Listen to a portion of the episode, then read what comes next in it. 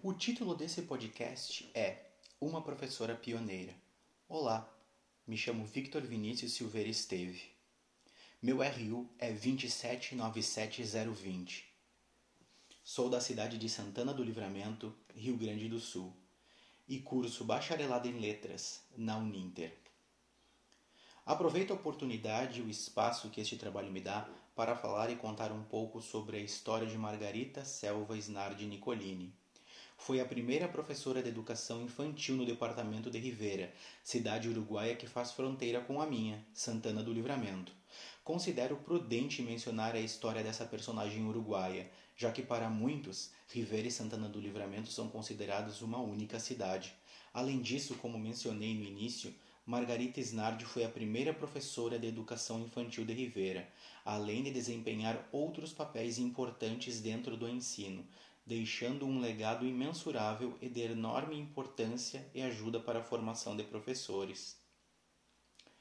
Resgatar o papel das mulheres eh, na nossa história é dar voz a gerações de mulheres que se destacaram em diversas áreas de atuação e não adquiriram o seu reconhecimento. Foram mulheres trabalhadoras e que na atualidade servem de exemplo para as novas gerações, seja na arte, na ciência, na literatura ou na militância eram mulheres fortes, e para saber sobre elas, devíamos buscar laboriosamente para encontrar alguma informação, sejam dados biográficos ou informações relevantes sobre a sua vida e obra. Pode-se dizer que resgatar o papel das mulheres na nossa história é trazer à luz a imagem de mulheres que carregaram uma história de resistência, onde seus papéis foram ignorados por causa de sua posição numa sociedade dominada por homens.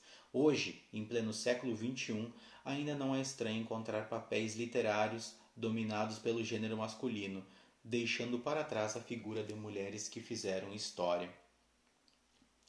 Margarita Selves Nardi Nicolini nasceu em 18 de agosto de 1921, na quarta seção judiciária do departamento de Rivera, um ser humano excepcional que se destacou como professora e psicóloga nos níveis departamental, nacional e internacional foi a primeira professora de educação infantil do departamento, cumprindo nas escolas número 2 e José Pedro Varela, uma experiência pioneira no país. Foi professora de psicologia no Instituto Normal de Rivera desde a sua fundação em abril de 46, juntamente com um grupo de professores que honrosamente deram o seu melhor para preparar os jovens professores riverenses. Margarita Snardi dedicou sua vida a ensinar e estudar crianças com dificuldades de aprendizagem. Ela foi uma das professoras cuja prática, eminentemente progressista e orientada para problemas sociais, teve repercussão nacional. Desde muito jovem começou a educar, estudar e refletir sobre a educação e os problemas psicológicos de crianças e adolescentes. Ela morreu em 1970, aos 49 anos. Teve uma vida curta e frutífera. Além de desempenhar um papel importante na cidade de Rivera e no resto do país, deixou sua pegada no cenário internacional, já que recebeu uma bolsa para estudar em Paris e Moscou. Seu livro La lucha por ser hombre, finalizado pela professora em um estado febril, foi editado logo após a sua morte em homenagem.